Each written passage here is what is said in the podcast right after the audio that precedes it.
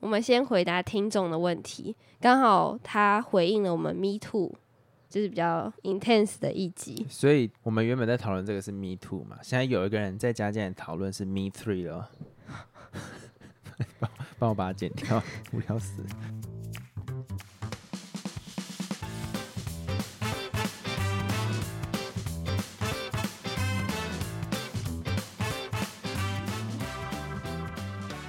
他说是一直有在听我们 podcast 的听众，听了 Me Too 那一集有想法，想要来留言一下。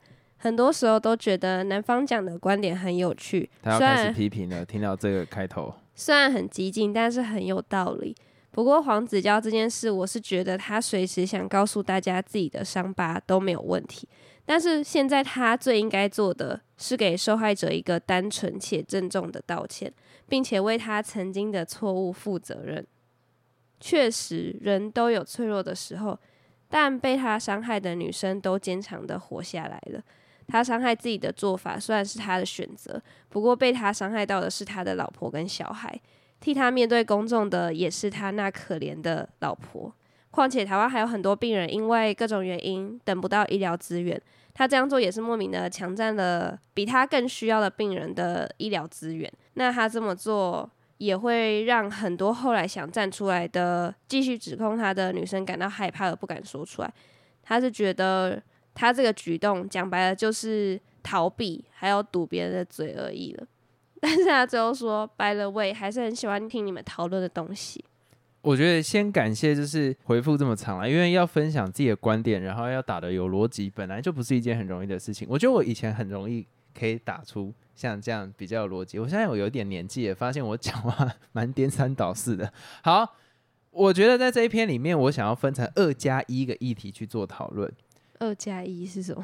加的那个一定是比较不重要，可是我要先讲，就是第一个，我完全认同他应该要为他他以前做过那件事情负责，要多严厉就应该有多严厉，因为他伤害的是那些女生的一辈子的生活，嗯就是这个阴影是如影随形的，所以我完全认同他的观点，就是说他必须面对这件事情。我觉得这跟我的论调是不冲突的，而且我也觉得说这一次 Me Too 的风波下来的有点太快了，因为我不相信只有演艺圈有这样的状况，你可能在其他产业界也会有类似的状况，但好快就带过了，就有一种重重拿起、轻轻放下的感觉。对啊，现在好像就没有什么人在讨论了。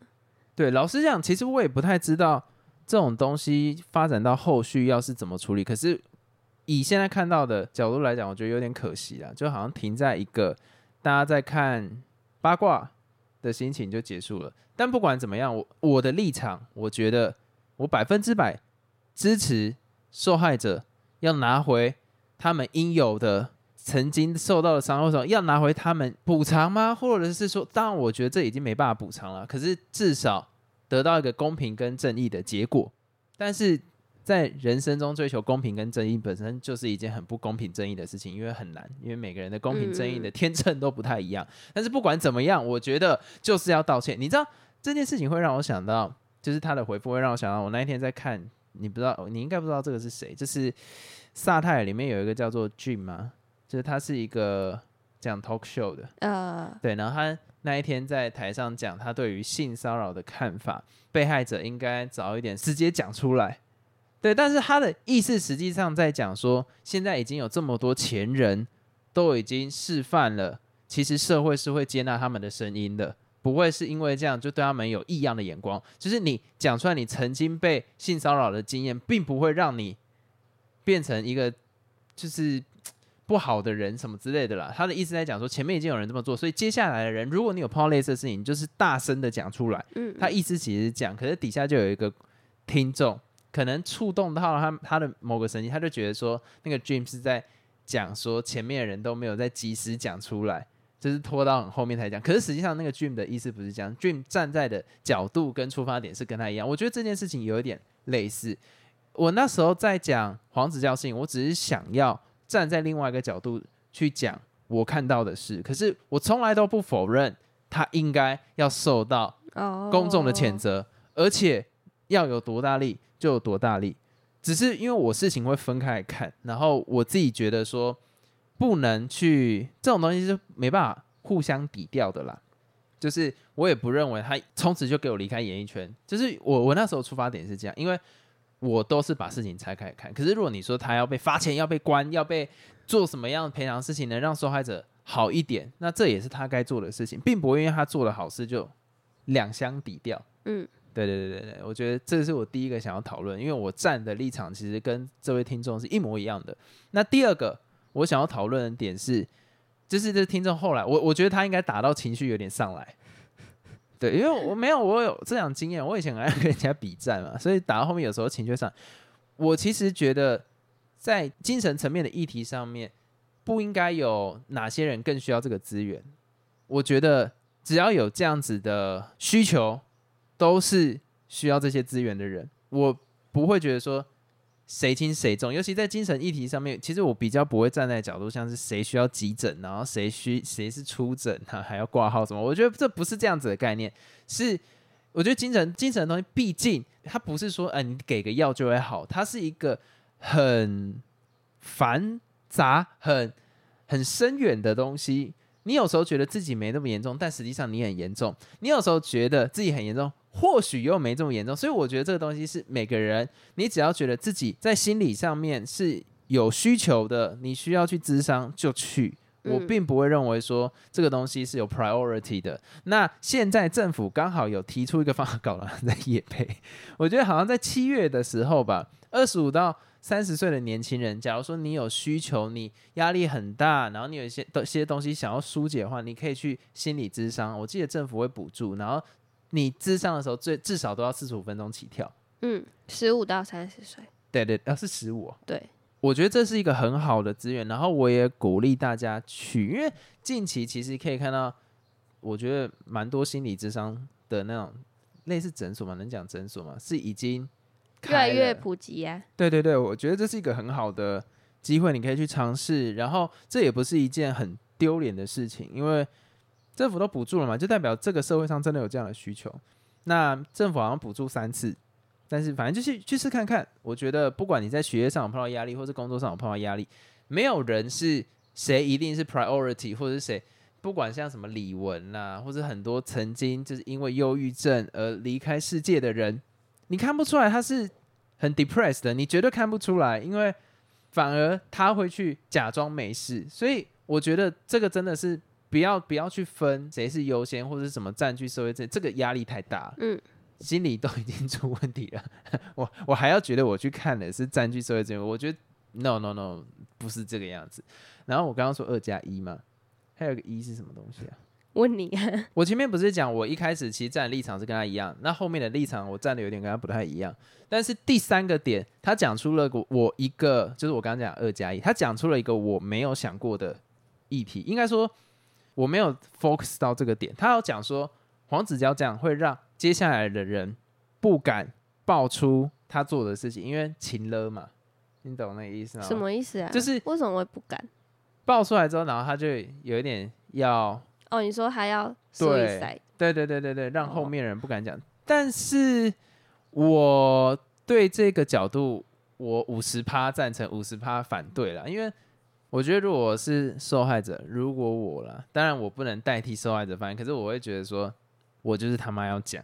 但是不管怎么样，我相信也会有人是那一种，可能心地真的很善良，没有办法，或者是他心里就有阴影，没办法讲出来。所以这个论点，我觉得我没想过。可是好像这个论点没有讨论的空间，你懂那意思？因为他已经太假设性的问题了。对对对，所以我讲的二加一是这样，就是。一个是完全赞同，然后一个是我觉得可以再想想，就是我觉得是应该是有点激动了。然后第三个点是我觉得这个难讨论了，但是的确是一个蛮独特的观点。就要看那个受害者他是怎样的个性啊，他或是他的什么背景是怎样，你很难有一个可以说的空间。对，好像在讲这个就是一个不可能的任务，你知道吗？而且其实那个黄子佼还有他自己。发生的权利哦，我知道你要带他不可能。哎，这样好像很不尊重这一题。我我我先讲，我认为台湾的 Me Too 有点太快结束了。可是现在要把它再拉起来讨论，除非又有一个很大人物出包，或者是嗯，这是大家不要再关注白饭事件，好像才有办法。但是好像对台湾人来说，就是是一件不可能的任务。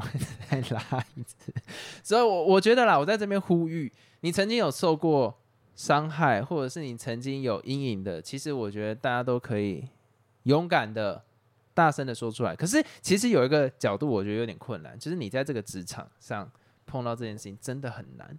如果这个这个机会是你很珍惜的，我又觉得说这是一件很困难的事，所以我能理解那些演艺圈的人为什么不敢讲。但是大家真的是现在有愿意出来讲的，我们应该好好的去保护他们，然后让他们尽量感觉不到对他的，就是让他觉得他不会因为讲这件事情，在这个社会上面就毫无立足之地，在这个产业就没办法再生存。可是我觉得产业界真的很难，因为那些产业人，我觉得某些人应该也是共犯了。可是至少社会上可以多给他们一些支持，然后这件事情，我觉得继续烧下去，我很想看到，因为我觉得台湾好像就停在演艺圈了。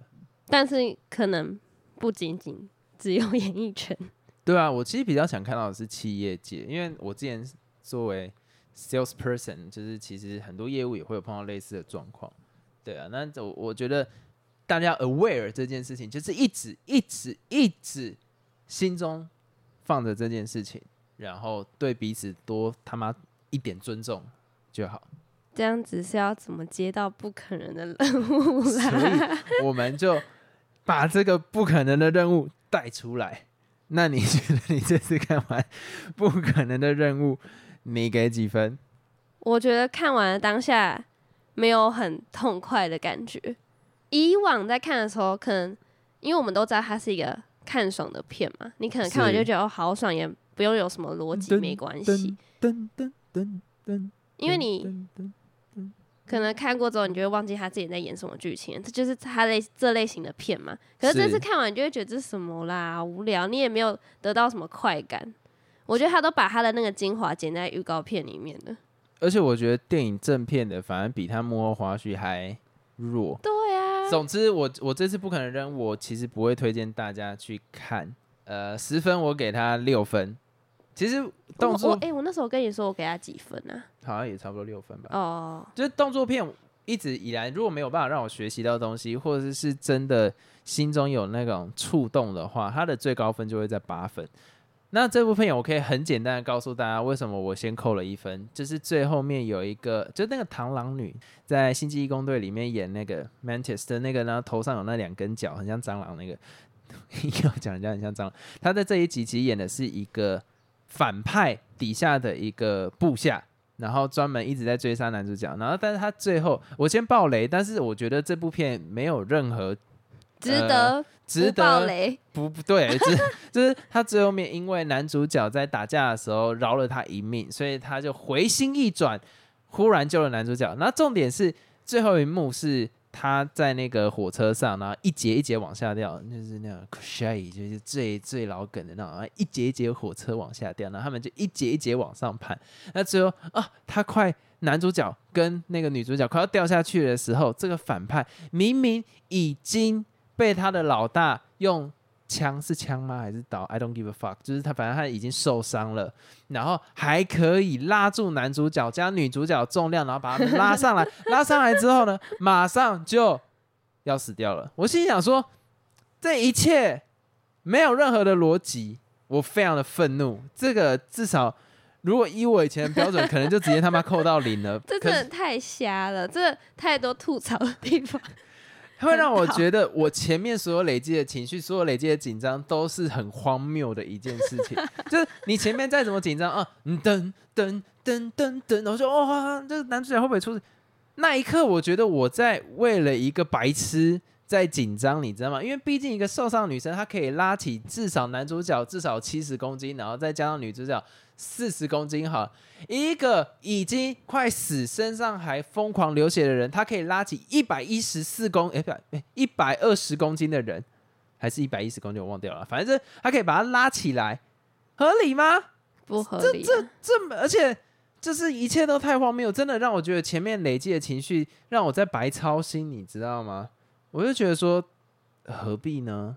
这明明有很多更好的方式，为什么这个人一定要回心一转？但是他这一集其实有要再再带出议题，就是那个 AI AI 什么意思不知道大家有没有哎、？AI Allen Iverson 那个啊、有人看过那个影片吗？噔噔噔噔噔噔噔噔噔噔噔，那个 AI 什么关系？AI，就是他不是在讲那个什么是共生体吗？还是什么什么体啊？忘掉，反正就是那个人工智慧，它可以算出这个人什么时候会变成坏人啊，什么他下一步会是什么啊？谁会牺牲啊？谁会忽然回心转意？就那个反派底下的那个女女角色，就是我刚刚讲死掉的那个，她已经被 AI 算出她会反叛了。我心里想说。哦，是哦，我觉得他是因为要铺成这个弄这个，但是有点太 childish，而且 AI 他想要带出这个议题，他把它带的太浅了。对啊，就感觉好像不是很重要，它就只是一个为了配合那个剧情出现的东西。我我觉得他不是配合剧情出现，是剧情在配合这个 AI 去写这个剧本超烂的，我看了超生气。因为有一幕他们去找那个白寡妇，然后大魔王也在，然后其实台面上所有主角都在那一圈，直接一枪崩掉了，好不好？大家在那边聊天说你们其中有一个女的会死，关我屁事。然后后来还真的有一个女生死掉，心里想说。我在看什么小朋友智障片呐、就我我其实整个火有点上来，然后加上罗马那一段，他们有一个飞车追逐战，一开始我觉得好笑，就是嗯有一个意大利的小车车，嗯这样看，嗯好好笑好笑，妈你开了至少快十几分钟，我快我他妈受够了。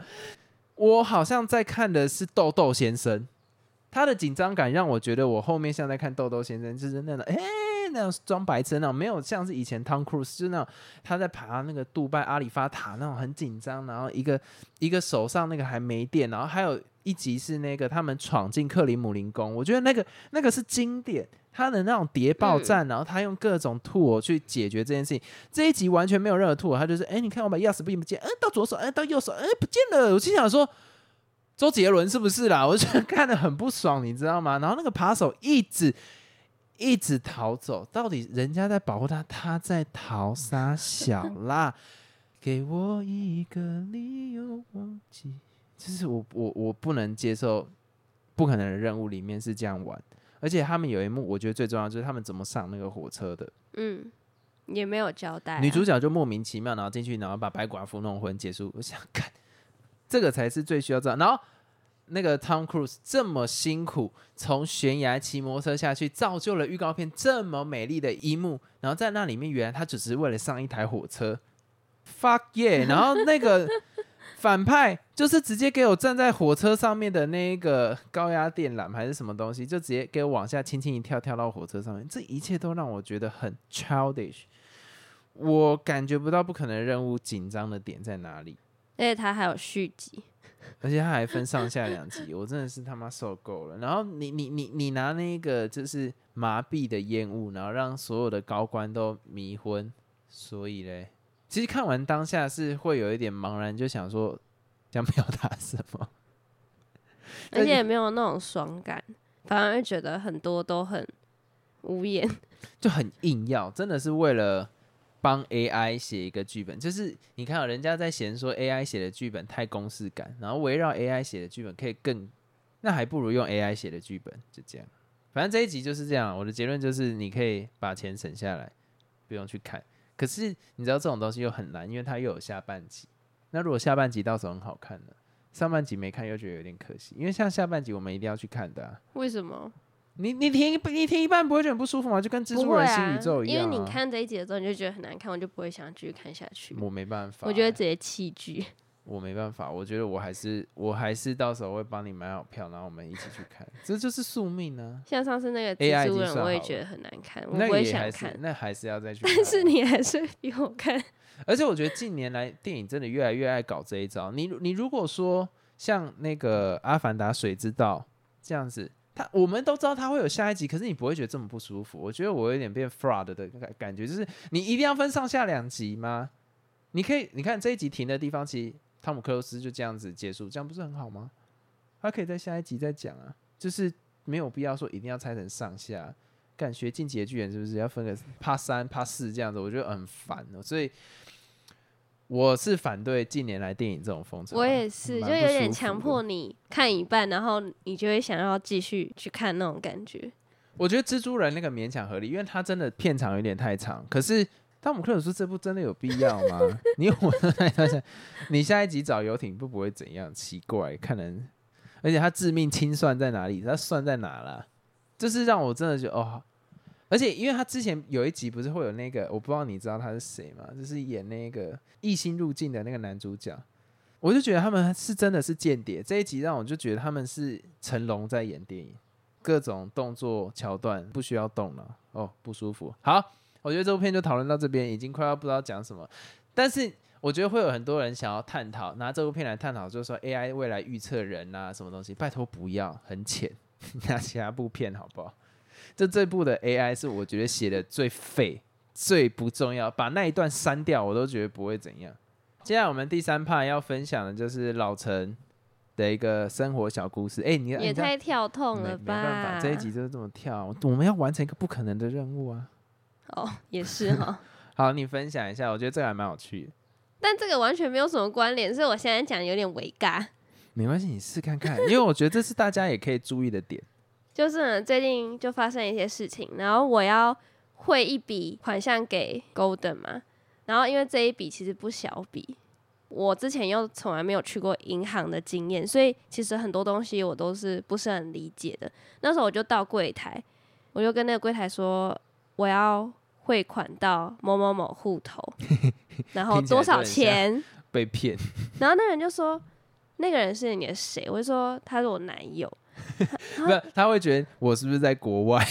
对我那时候其实很尴尬，因为因为刚好那天是下雨天，然后又很闷热，我又从捷运站这样一直走走走走很一大段距离才到那个银行，所以我整个看起来是很狼狈，然后头流了很多汗，好像我做了什么亏心事，然后会很大一笔钱给一个不知名人士。其实我那时候是边讲边很尴尬，因为我自己都觉得我在讲什么。我说我要汇一笔叉叉万给某个人，这样好像我被诈骗，但是其实我单纯只是想要汇款而已。反正就整个很尴尬，他就问我说：“哎、你跟那你跟你男友交往多久？为什么你会想要汇这笔钱给他？”我就整个被灵魂拷问了，但我觉得也是蛮合理的。我我先讲，因为我现在是在金融相关产业工作。那老陈那天去的叫赵峰，就如果有跟赵峰往来的，就知道实际上他们现在在这一块就是 KYC 上面，他们做的很彻底。那尤其哎、你那时候是没有过五十万吧？我记得没过五十万。没有啊，可是也不小啊，所以他就会觉得很困惑啊。老陈的状态是他以前的那个兆丰的账户，他是拿来当做是投投资用的、啊、对，所以你没有金融卡。没有，对你，你你，哎、老陈那时候是开美金账户跟台币账户，可是没有申请金融卡，所以他要去补申请信用卡，同时又要开转账的功能。我我这边跟大家分享一下哈，如果你去开户的时候，麻烦该开的东西就一次开完，你不用一直再去柜台。现在会去柜台的人，真的都是老人家，或者是除非他的像有那种摊贩，他要去把零钱存进去，或是他需要换零钱。我觉得那种再去柜台，因为真的是会去柜台是少数，而且去柜台的真的不知道啊，因为我有有时候会到其他的那种分行去看一下，真的很像是那一种 被诈骗或者要我真的。当下觉得他是是要按一颗键，然后警察就会来访问我那种程度。不会，可是你应该有被他做上记录了，我也觉得、欸，因为你太怪，就是他正常跟你沟通，然后你没有办法讲出来，但是因为你没很因为少去银我不懂行银行的，呃，也不是说逻辑，就是流程，所以我就讲我想讲的，我就说我要汇款给某某某多少钱这样，所以他可能就会蛮担心。我是像那种新闻里面，不是那种老妇人说我要汇钱给谁，我的男朋朋友 他在美国，他现在只差这一笔钱就可以来台湾找我了。没有，因为其实我觉得台湾的台湾的政府蛮可怜的，就是说我们在经管上面是非常严格，因为中国的关系，那同时再加上台湾人民比较。需要安全感，毕竟我们是一个连口罩现在可以不用戴都还会继续戴的国家。我不懂他怎么会放过我、欸。其实我觉得我我也没有把它解释很清楚。不是因为他在问也没办法。我们通常在法规上，如果我现在还记得的话了，就是他会通报，但是通报他也只是做一笔记录，除非是你的额度真的像是因为你没过五十万，我记得五十万是一个坎，如果你是过五十万，可能警察就会来。而且我突然想到一件事情，因为你那时候那个账户才刚开通的嘛，所以要讲那个什么什么代码什么，我就一直问你说你的代码是什么，你跟我说不知道，我也回那个人说不知道，他就整个很 confused，你知道吗？啊，我我先讲，因为我那个我那个账号不是在分行，就是它会有分行号码，我不想这样讲会有点太低调，反正就是我的是没有那个啊，算了，我不想讲，就就这个东西是有点困难，就是我回到刚刚那个话题，就是说。为什么台湾的监管会这么严格？是因为你看，像是那个现在很多什么诈骗啊、投资啊，说什么实际上海外基金是假台湾人第一件事情就是他妈靠北政府，但是台湾人会有时候会把一些应该属于你自己查证跟核实的义务，希望政府帮你解决。当然，政府保护人民是对的，可是有一点太无限上纲了。你都去投资，尤其像是那种 Bitcoin 这种东西，比特币、虚拟货币。你不能把它，你看啊，它叫做货币，可是它从来都不是 currency，它一直都是一个 product。你你把这件事情拉出来看的时候，你要求政府要保障你，本来就是一件很诡异的事情。反正，但是台湾的经管会又是，我觉得反正人民讲什么在靠背什么，为了选票，他就会去管这件事情。所以今天 KYC 做的这么核实，这做的这么严格，实际上是经管会规定的。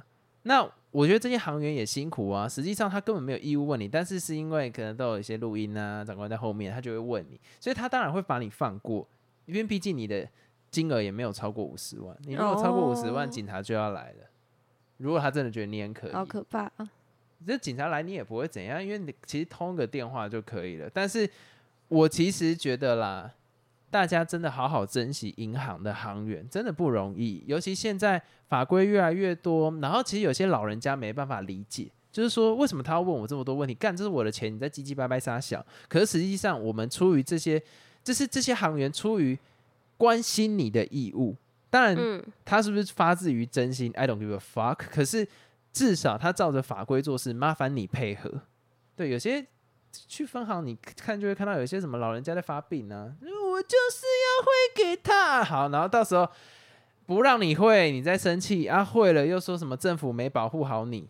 而且其实经过这一次的体验，我就觉得银行行员真的蛮辛苦的，蛮辛苦的，没有像人家说什么哦，很稳定啊，很棒啊，轻松啊什么的。但我后来。去一家银行，他跟我讲了一些什么金融商品或是一些相关的功能，我完全听不懂哎。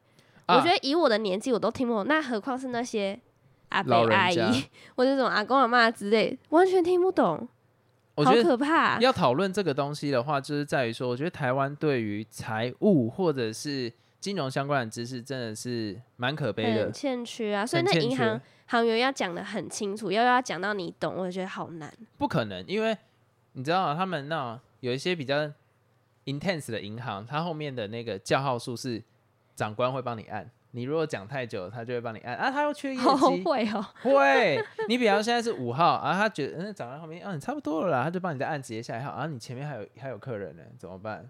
你你懂？而且因为银行其实这个要讲要讲很多，就是已经不像是以前银行是靠利差。在生存，现在银行几乎都靠手收手续费收入，那他就要卖一些什么可能 IPO 啊，然后或者是卖一些什么保单呐，所以你会觉得，哎，为什么他要跟我讲什么美金定存？呃，定存是这 OK 啦，反正就是他会讲一些什么什么什么联动性什么什么东西，为什么他要卖这些？因为他为了要手续费，银行现在几乎主要是靠这个手续费在生存的。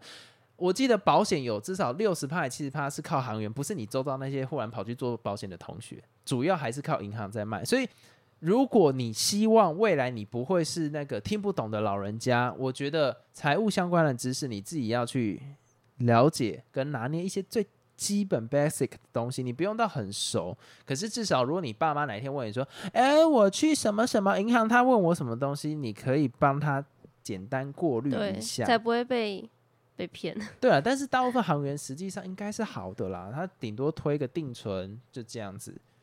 那到保单，我是觉得有点过分了啊！会到保单的那种，通常都是比较 aggressive 的银行，像是啊，算了，不要讲人家名字，反正我我觉得不管怎么样，大家在金融上面要多了解一点相关的常知识，然后不啊、我觉得这不是知识，这是常识。然后对，没办法，但然后能不要去银行就不要去银行，能线上办的你为什么要到银行去？而且行员处理的不会比你还好。但是有些人会想要把责任外包啦，就是他不想自己扛责，他就丢给行员去，或者他不。想去想，因为你网上你可能要自己看它上面的条款，他想要直接问那个行员说这是什么？哎、我去分行我都觉得很烦嘞、你要光是抽号码牌你就已经堵拦了，你前面还堆一些大家时啊所以这就是为什么会等那么久的原因。还有老人家，因为大部分都老人家，他时间多，他根本没差。对啊，好，呃，嗯，我忽然不知道要接什么东西，反正不要把学习金融相关的尝试当做不可能的任务。一样结束了啦。那如果有什么想对我们说，或者给我们一些建议，都可以在每一集的说明栏里面有一个你问我答听众篇，你在那边留言，我就在之后的 podcast 做回复。拜拜。呃。